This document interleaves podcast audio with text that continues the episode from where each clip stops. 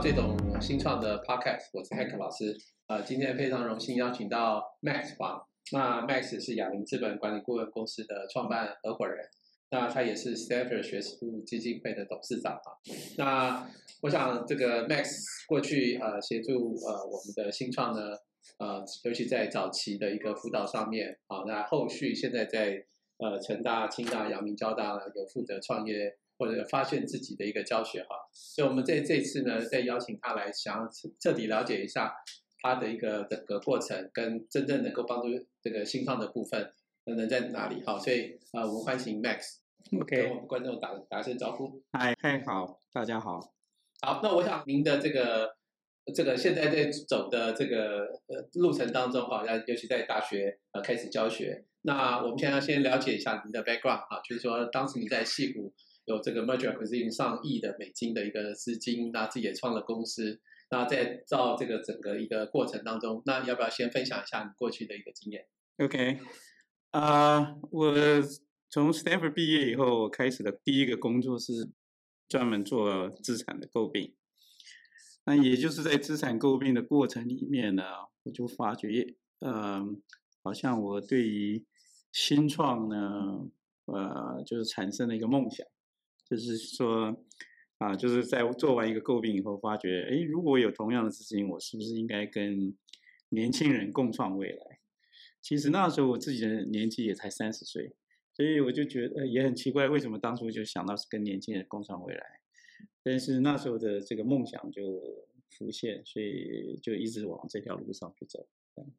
呀，但就是说，因为你现在是 Stanford 基金会的一个董事长嘛，Stanford 有没有 Tech 的冲击哈？所以我想过去你在成大毕业之后到呃美国读书，嗯哼，那这样有相关性吗？就在 Stanford 本身这样的这个刺激下，有任何相关性？有啊，Stanford 就是一个让你好像可以实现梦想的地方。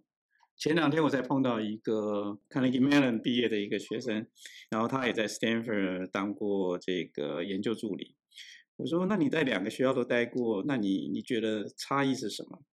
他说：“Carnegie Mellon 学生呢，训练出来他很想到 Google 啊这种地方去上班，他可以到最顶尖的科技公司去上班。可是 Stanford 的学生他感觉上他们好像想要创一个 Google 啊，所以可能是。”即使是两个学校都是最顶尖的 computer science department 的人，可是他们好像在这个环境上面的思维不太一样，所以我我想这个就多多少少受到很大的影响。那加上戏骨本身的大环境的影响，所以我一直觉得在美国好像就是那个美国梦，人家说有梦最美嘛。啊，虽然不一定在这个成就梦的过程里面，不是每个人都可以实现。但是因为你想要成就这个梦，所以好像前仆后继的那个力量就很大，所以我想这个应该是影响到我的思维。好啊，待会儿再问一下那个比较艰困艰难的问题啊，比较清大、成大、阳明交大的学生啊。那但是在比较之前呢，我们来看，就是说，其实，在您的经验里面，开始有这么多年的一个夜市辅导啊，所以你觉得新创的共同的特质为什么啊？就是说，尤其以台湾来来看这个问题。我觉得我在台湾看到的，就是说，我想，呃，呃，就是我觉得他们都有一个想要快速成功的一个企图心呢。OK，那尤其台湾是一个能够协助这些大公司哈，国际型企业公司量产的一个能力很高的啊地方，所以呢，我觉得我们的新创变得好像。呃，很快的想要有量，那我觉得这个是一个本身很大的限制，呃，就是说，其实它是一个过程，那这个过程，如果你一开始就被有很大的压力想要有量，反过来你的梦想反而会小一点，然后第一步你想要快一点，我我觉得这个有点可能伤害了我们原先新创可以啊成就更好的地方，这是我自己的观察。那这个会不会跟我们的资金面有关？就是说，事实上，它的呃，在有限资金里面要在在下一个 milestone，其实它就只好快很准，但是是不是很准啊？嗯哼。那会不会跟细股的整个资金的一个 allocation 其实是有很大的差别？哇，我我想这个有当然是大环境有着很大的差别。就是说，如果你要变成一个很大的公司，它可能基础要更稳一点。可是究竟有人愿意投下这么大的资本去做这个比较稳的基础？那你刚刚讲了一个很重要，就快很准。但是我们之所以量产很厉害，就是因为我们已经看准了，因为别人已经 define 那个 spec，所以我们看准了，所以就是我们的速度就是走得很快。因为你不走得快，别人也跟得上来了，别人也看到同样的机会。可是如果对一个新创，除非你是做人家已经都做过的东西，如果你自己想要创一个新的东西的时候，其实这个准就很难啊。上次我们战国策的这个妹也在谈到准度。就是很难有好的准度，一开始，那你没有办法有好的准度的时候，你又要快的时候，就会出问题。所以我想，这个都还是一个本身最大的症结。虽然资金面是一个问题，可是问题就是说没有办法准。那你既没办法准，又想快的时候，就就容易有问题。诶，那这个也就回到这个准的问题了，因为要去 define 这或这个。真正产品的一个未未来性，如何去找到这个准的一个机会哈？我想在慢条斯理慢慢走到也是一种方式，但会资金消耗嘛，或者是说战力消耗。那如何去比较有系统性的达到这个水准的一个机会？对啊，所以这个我觉得关键就在于说，最好一开始呢，创办团队呢，呃呃有两三个人哈，然后能够在 吃泡面都能过日子之下呢。慢慢去找到那个准度。那你如果你创办只有一个人，那表示你其他的人，你就要找人，要聘聘其他人来，那你要拿薪水，你就压力就会很大。但如果四个人吃泡面就能过日子，那你就前面的准度就可以慢慢修正，直到你觉得修正到。你就好像我们说 MVP，MVP 这个客人已经觉得非常喜欢，因为新创还有一个最大的弱点是说，他没有很多的资源做 marketing，所以他必须靠口耳相传。那你要口耳相传，一定要第一批用你的产品的人非常非常喜欢。就好像我们看了一个电影，你几乎要等到你要看到如果这个一到十的话，你几乎要等到要要有十，你才会推荐给你的朋友。人家也没有付任何钱给你，但你主动会告诉朋友，哎，那个电影好。那你必须要依赖这个口口相传。但如果你想要快，你就没有办法把最早期想要尝试你的客户照顾的好。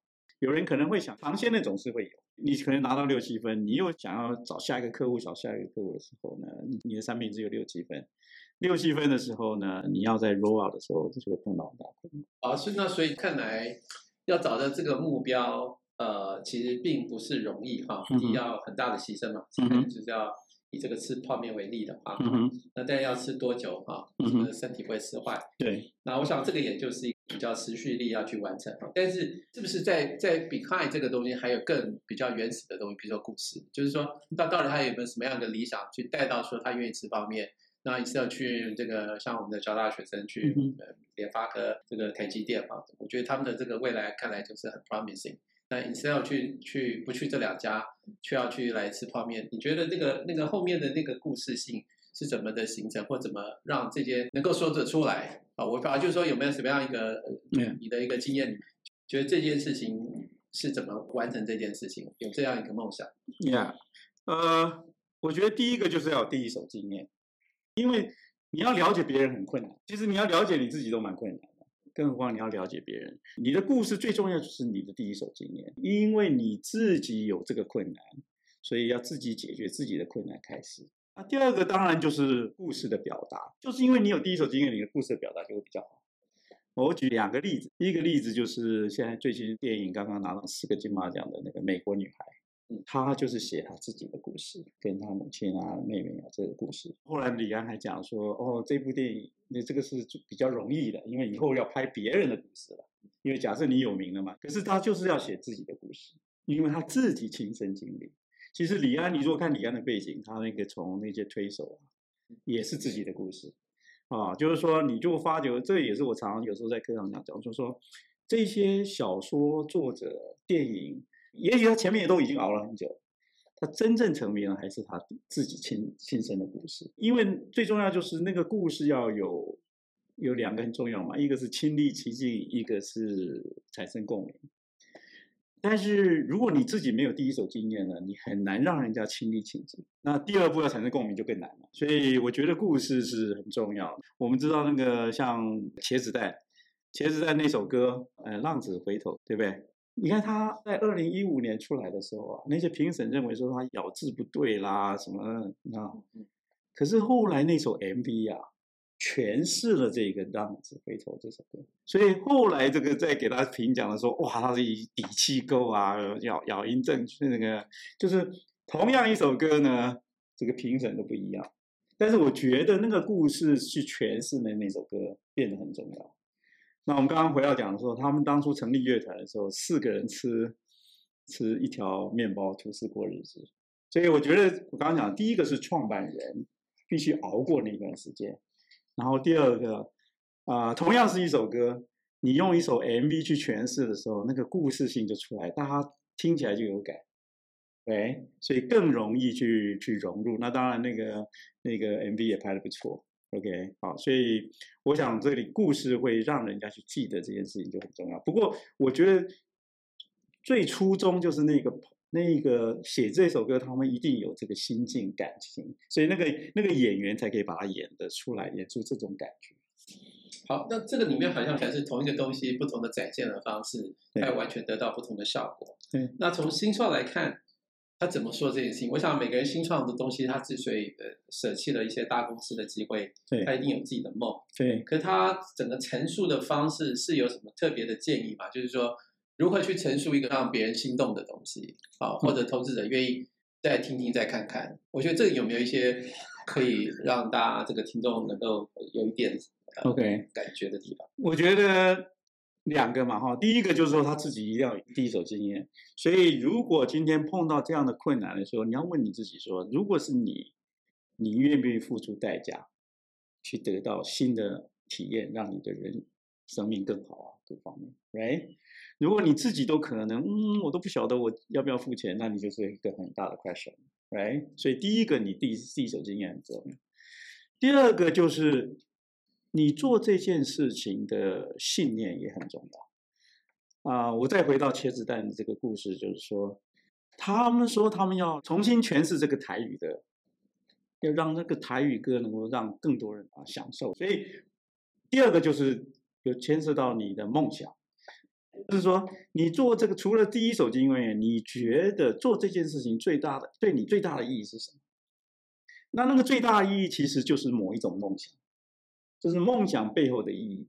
那如果这件事情能支撑你，三号就是那个意义，梦想的本身加上你的第一手经验，我认为啊，如果把这两个因素结起来，你就有办法讲出别人不知道的东西。啊，因为我们讲说创业有一个很重要，就是你什么是你知道别人不知道，但是因为那个深处呢，你知道别人就比较不知道了。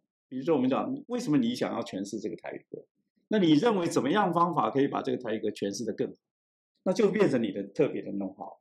那因为你有这个想法的时候，你在唱歌那个情就会不一样。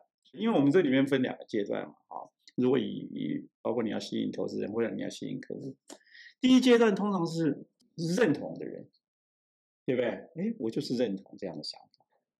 好，还没有看到你任何的真正的成绩出来，他认同。哎，我认同你这样的信念，你认同你你的你的想法是是比较特别的，所以他愿意支持你。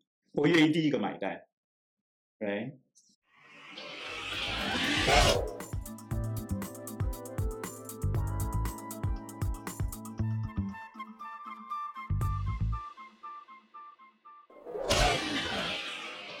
我们刚才特别谈到，其实就是能够感动人的 BP。那我们是不是能举几个新创的例子哈？因为我们毕竟还是一个以台湾新创来看，我不晓得你你你有没有觉得有一些案例，觉得它的这个 attraction 真的就在那儿？那我想这点就是我表就是您个人的经验，可不可以分享一两个，或者是比较跟台湾？我觉得应该是这样，就是说，我现在看到我们台湾的这个 presentation 都比较知识化的，就是说，觉得痛点啊、市场规模啊、啊这些东西，这些东西都感觉上让人家觉得比较缥缈。所以我觉得我现在讲的新创不是讲的现在电子业的那些新创，因为电子业的新创其实他们有很完善的 ecosystem，所以他们知道说你做的这个晶片或做的这个东西，在这市场上怎么用，怎么放大，right？哦，他们在他们在那个原先的这个 ecosystem 里面去增加价值或去改善，我觉得那块台湾其实是是挺厉害的，因为他们已经有很好的一个。但因为他们为什么有时候也希望到外面找？因为这个社会好像变化很快，一下又元宇宙啊的。当然，我们现在所谓元宇宙，又把很多东西跟那个有关的都叫元宇宙的东西。那我想，剩下就是一些我们新的这些啊想法。但是这些新的想法，我发觉呢，就是说他们好像没有办法一气呵成的讲一个比较完整的故事。所谓一气呵成是这样，他没有办法讲得很清楚，说他做的东西跟人家为什么在乎他做的东西，跟他现在那个 traction，就是他。提出来的价值主张跟他的 traction 这四件事情是一致的，就是说，哦，我在做这个，那做这个第一个你要讲的很清楚、简单明了，让人家知道你做的东西是什么，这个本身就有一个门槛。那第二个就是说，你做的东西为什么人家非常在乎？那你当然讲了一个痛点，可是那个痛点呢，好像又把那个范围扩得很大。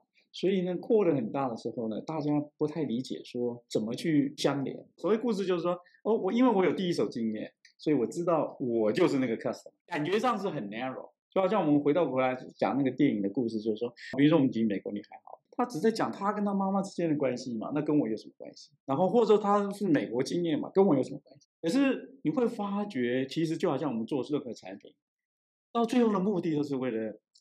人与人的连接啦，或让我们的人生更好啊，或让我们的企业生产力更高了，最后的目的其实都差不了多少。所以其实就是说，你要从你的痛点一直讲到那个最后目的的时候，你如果把范围扩大以后，你就没有细节，就没有那个怎么会走到这里？那他就急着可能要跳到下一个呃，我的市场策略啊什么东西。所以那个你的投资里面或参与的里面有没有？比较成功，一开始讲清楚，所以你特别想要去参与这个公司的一个后续的经营。但我觉得后面一定要 pivot，对啊，但至少第一个 traction 是存在，对啊，有这样的。我觉得我现在是投的比较成功的案子，都是属于就是他们都是 experienced manager，OK，所以他们当然对这个产业很熟，所以他们知道怎么去 manage 这个事情。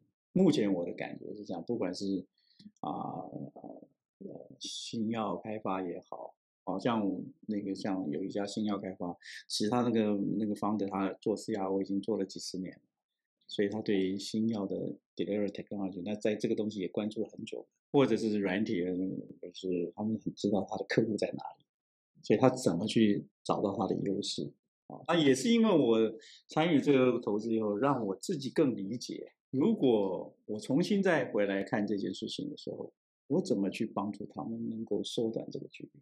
那这样就回到您在现在在各大学，好像呃成大呃经你也经由这个三三级三审从企业进入到学副教授的角色啊，那你也在清大开了课，也在阳明交大开了课。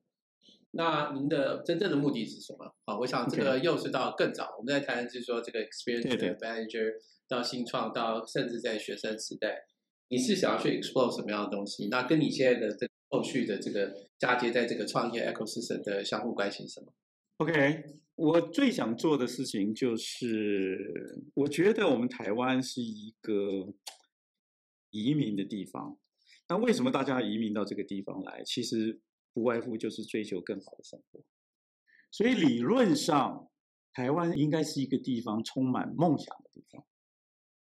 但不管是历史的什么原因呢，造成我们台湾好像是一个比较悲情的地方啊，所以变成说，因为悲情一直或者要调整这个悲情啊，什么东西，就是一直忘了最早祖先来到这个地方是在追求梦想。好，那这一点也我在课堂上也有分享，就是说，你看，美国其实也是一个很很多问题的地方。不是美国什么东西都好，但他有一点就是说，他那个他是一个追求梦想的地方。因为早期欧洲人移民到美国的时候呢，他当进入了纽约，第一个看到那个自由女神像的时候，他就觉得只要我努力，everything possible。哎，那我觉得台湾并没有营造这样的气氛，包括我们今天到东南亚地方去招生，我们并没有告诉他，你到台湾来可以实现你的梦想。其实台湾已经也设立了类似这样自由女神的这样一个一个地方，对整个东南亚，对整个亚洲来讲。可是我们告诉他，可能是我们这里 CP 教育的 CP 值很高，没有告诉他，它是一个实现梦想的地方。可是你如果去看林百里不在这里实现梦想，哎，潘建成啊，潘建成，张忠谋，哎，呀，张忠谋他很有能力，可是今天他要变成这个半导体这个代这样这个晶圆代工的教父，没有台湾这块养分，其实也不容易。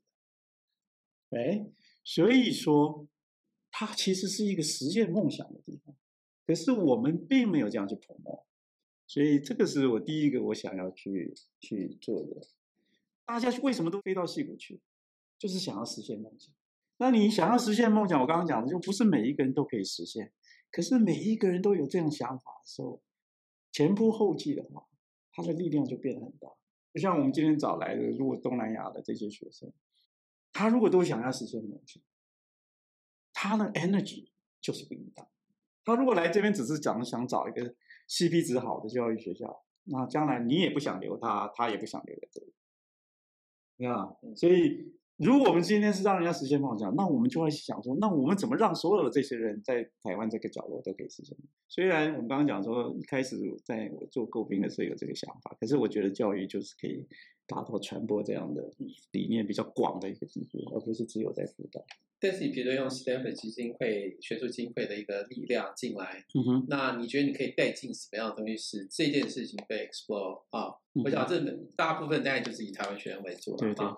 那我想，阳明交大可能有些国际学生，嗯哼，会也蛮占一半以上。那所以我觉得说，你你觉得这个这个 spirit 有带进来吗？啊，他们有受到什么样的冲击吗？那我想除了个人的一个成长之外，是当然有还有一些创业的一个 engagement。嗯哼，那你觉得这个成效怎么样？我也是 take slowly，哎，所以 take slowly 就是说，在成大已经进入第七个学期了，所以如果以新创来讲，大概三年半。就像我认为新创啊，你自己要 prepare，大概就是三四年的时间呢。所以三四年时间你要找到真正你可以扮演的角色，然后你才开始考虑到 scale。那我觉得大概从课程的准备啦、教学的方式啊，慢慢的，然后跟学生互动的感觉，大概呃，我觉得今年可能应该是最后一年去去去去。Develop 这个 curriculum，然后慢慢的，我现在就是包括 Stanford 校友啊，像我们常常看到 Morris 啊，他就是在 focus 在某些 section，就是说，因为这个 overall section 我现在已经清楚了，那 subsection 就可以慢慢放出来，因为人家也比较知道到底你真正的理念是什么，因为你会发觉，就好像你你你你看你去做银行，为什么银行到时候如果没有中小企业银行的话，为大家都想做大银行，为什么？因为很简单，他发觉我做一个梦做大的跟做小的同样复杂，没有比较简单。OK，那如果这样子的话，你为什么不做大一点？所以从这个角度来看，我我是觉得大家应该把梦想放大一点。可是第一步小一点，因为大家都要觉得积小胜而大胜，就是每一个人都觉得哦，我每一步都往都觉得有有成就。所以就刚好跟刚刚我们一开始讲的相有点相反。我觉得我们现在是梦想，我我个人觉得小一点，可是你又希望快一点，成功快一点。但我我的建议就是梦想大一点，第一步小一点。那这个是我觉得，我不管是在新创或者是个人，我我最想要去推动，除了能够希望大家能够实现自己的台湾梦以外，自己的梦想以外。我觉得最重要的就是怎么样让大家敢做梦。好，那那问一个比较难的问题了。OK，就是因为你在这个三个学校都待过嘛，那你觉得三个学校的学生有差别性吗？因为都是顶尖大学嘛，四所其实现在都差别不大啊。那现在除了台大，你没有参加以外，这三个学校，我不知道你你有没有什么，就是感觉上面的差别，还是其实都一样？我觉得大家都蛮有竞争力的。我我个人的感觉，其实你可以感受到，就是说学校这个那个那个竞争力都很很强。不过我可以感觉到交大跟清华呢，个别的竞争力好像多一点。OK，我也或者也不能讲说个呀，如果你真的要去 categorize 的话，但是成大因为它在一起的时间久一点，所以他同学之间呢，那个那个感情，还有就是说将来出来 as 团队，其实也是是一个他的优势。所以你就最后。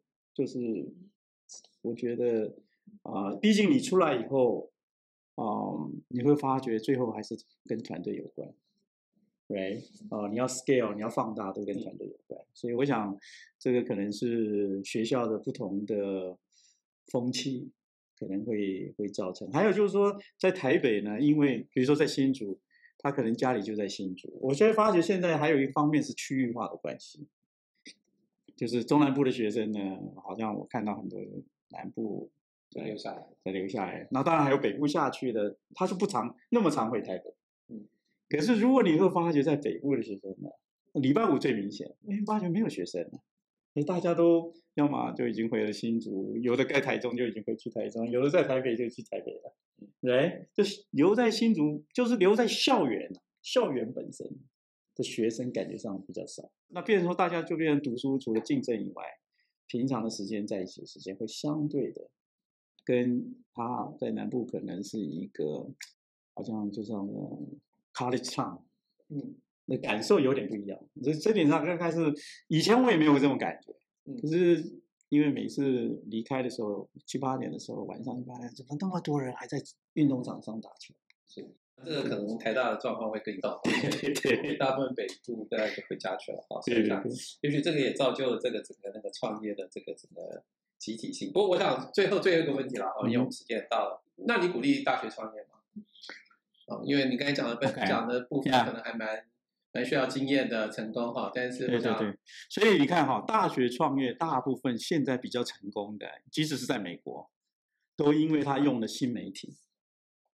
因为他的第一手经验都比这些这些老经验这些人啊，他根本就不知道那个新媒体长得什么样子，对不对？他怎么去应用这个 tool，然后怎么去呈现这个内容，都比我们经验丰富的多。其实我们一直好像也都一直有在用这个东西，但是你用的就是大概你用的这些基本东西，他们会用很多更新的东西去表达。那再来就是他们更强调。表现自己，哎，所以如果你把这两件事情结合的时候，都是他们的优势。但如果你走到想要去走到传统的，哦，那你可能就要呃 deep technology，所以就回回过头来，可能学校做的很多长期的研究，然后那个长期研究能不能 commercialize？我想像你们在做的很多东西就是这样，就是只是说他现在从怎么从。这个研究变成一个 commercial 来，这中间也许还有一些 translation 的 issue 要怎么去去运作，但是那个 deep 就那个 technology 比较 deep，对，哦，我想大概，呃，你看美国最近新创了什么东西，都那些年轻人之所以这么可以很快成功的，大部分都跟这个新媒体有关。但如果你要做到 B to B 啊这些东西，可能没有三十五岁以上，你没有在企业里面待过。怎么去 handle 客人这些东西就比较不容易。OK，我所以这样看起来就是说也不反对哈。对对对对。我想，因为他们的确这个年轻人他的一个 segment 的一个市场机会，而且他们也许在这里他才是 domain knowledge 的 owner 啊。这样，那今天就非常谢谢 Max 今天接受我们访问，那谢谢，谢谢。